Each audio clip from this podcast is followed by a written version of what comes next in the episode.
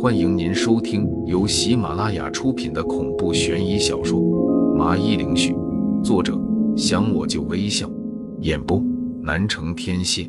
欢迎订阅。第六十七章，被人救了。一听到这个叫声，周军的脸色难看了起来，小声的对我说道：“糟糕，是矮骡子，一定是认为我们侵犯了他们的领地，过来修理我们了。”我闻言心里也是一紧，没想到这么快自己就要遇上这个矮骡子了。完了完了，要是我们被矮骡子包围了，那基本上就是要交代这里了。除非你会表示出相当的诚意来让他满意，不然命就保不住了。周军继续说着他的处理建议，其实说白了就是要向矮骡子认怂，装孙子。我立刻表示了拒绝。人这么高级的生物，怎么会和一个畜生卑躬屈膝？我倒要看看这些矮骡子有什么把戏。于是我立马全神戒备了起来。周军从纸篓里又拿出了一把小刀，看样子是他备用的，他直接给了我。说是让我防身，显然周军也不想屈服这么矮骡子。对矮骡子，他还有奶奶的仇，怎么可能投降臣服于他呢？来了，互相小心一点。听到声音越来越近，我急忙的说了一句。等我们四处盯着那些草丛时，忽然我看见一个样子长得像猴子，走路的样子却像人的生物走了出来。看得我都懵逼了。不管怎么看都是猴子，可是那脸型却是相当的严肃古板。见我看着他，他给了我一个王之蔑视的眼神，对我那是根本不在意。就你这个丑样子，你也敢称呼自己是山神？真的不要脸啊！我毫不犹豫的就拿下地上的一块石头，缠着他扔了过去，就大声的吼道。石头精准的打在了他的脸上，就好像在抽他的耳光一样。他的脸上露出愤怒的表情，我心里一下嘀咕着：这玩意要成精了，居然还能冲我发火！吼吼！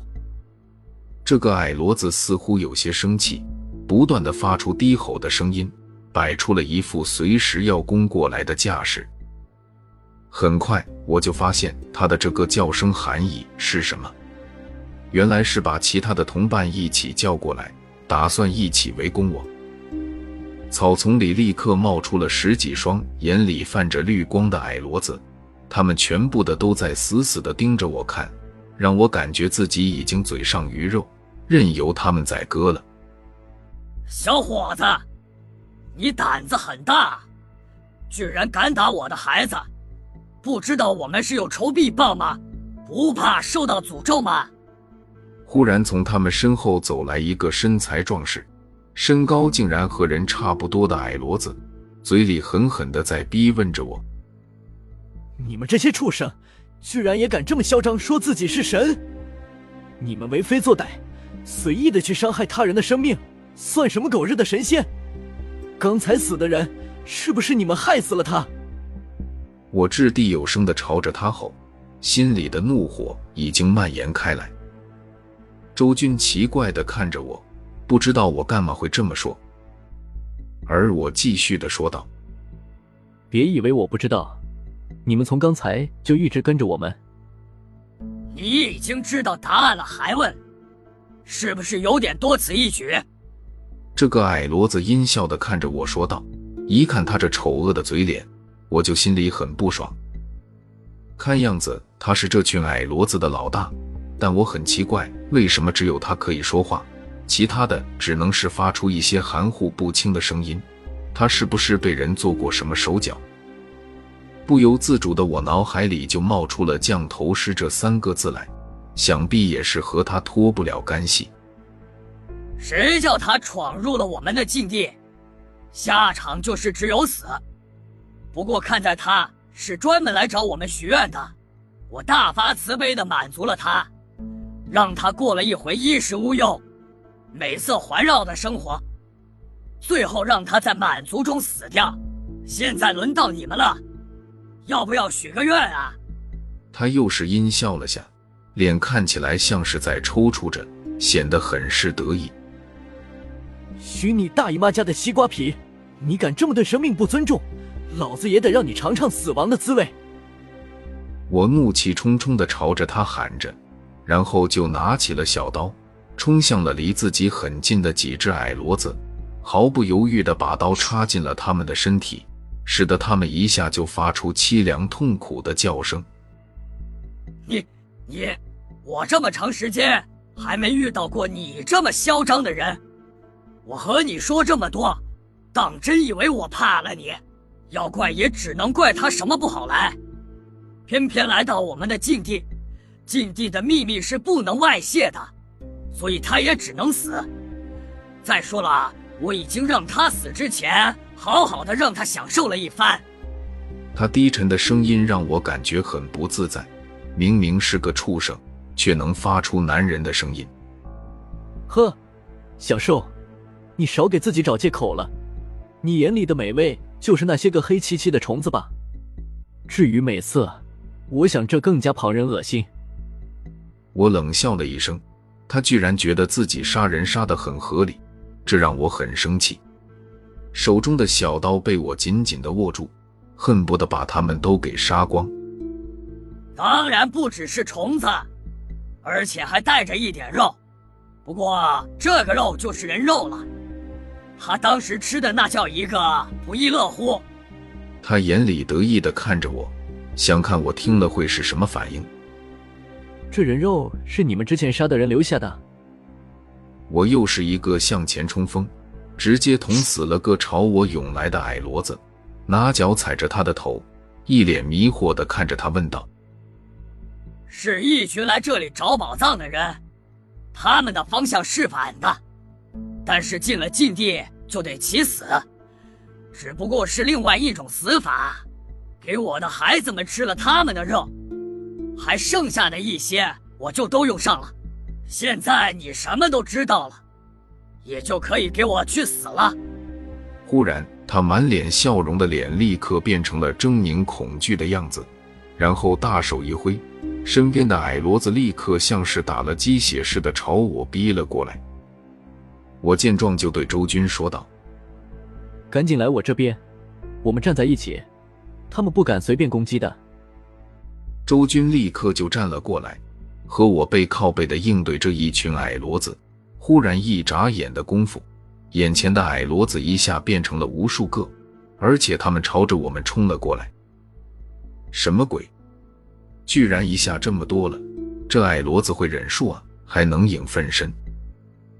后生，你错就错在太猖狂了。这里是我们的地盘，对付你是轻而易举。就让你看看我们矮骡子有什么本事吧。这时听到他这么说，我刚想骂一句“去你大爷的”，但这些矮骡子已经逼近了过来，我也来不及骂，就赶紧做出了御敌的准备。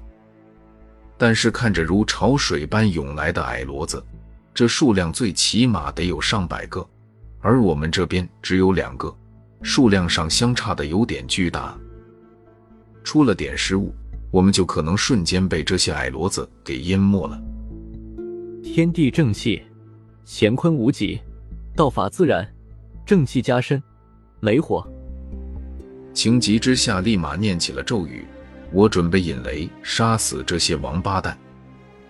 苏尼上这时打断了我。脑海里响起他的声音：“王灵，你不要动不动就用五行咒语，虽然很厉害，但是对你的伤害也很大。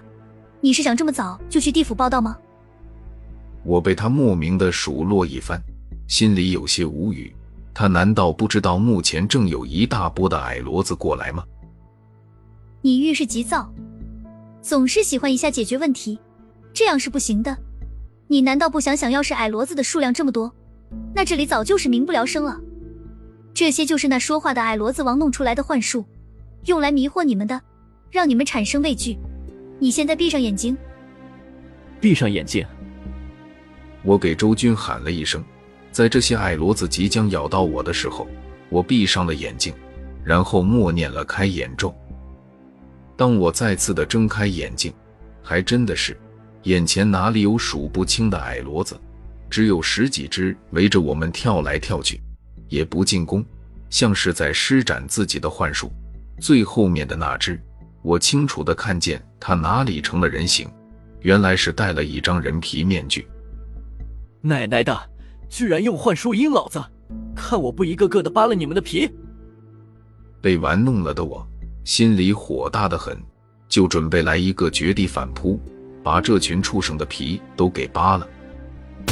此时，沉寂的夜空被一声枪响给划破了。不仅是这群矮骡子，就连我都有些懵逼。这深山老林的，还有人放枪？只见一声过后，那矮骡子王就痛苦的叫了一声，看样子是打中了身体。他似乎知道这枪得厉害，也知道再不逃跑就可能没命了。于是就立刻往草丛里跑去。其他的一看自己的老大都跑了，哪里还会继续逗留？就也是一下四处散开的朝着四处跑了。别走啊！干嘛走了呢？我立马大吼道。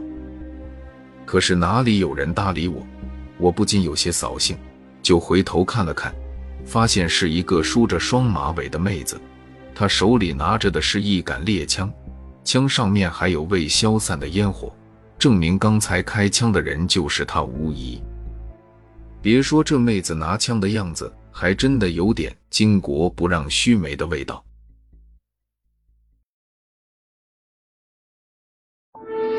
听众朋友，本集已播讲完毕，请订阅专辑，下集更精彩。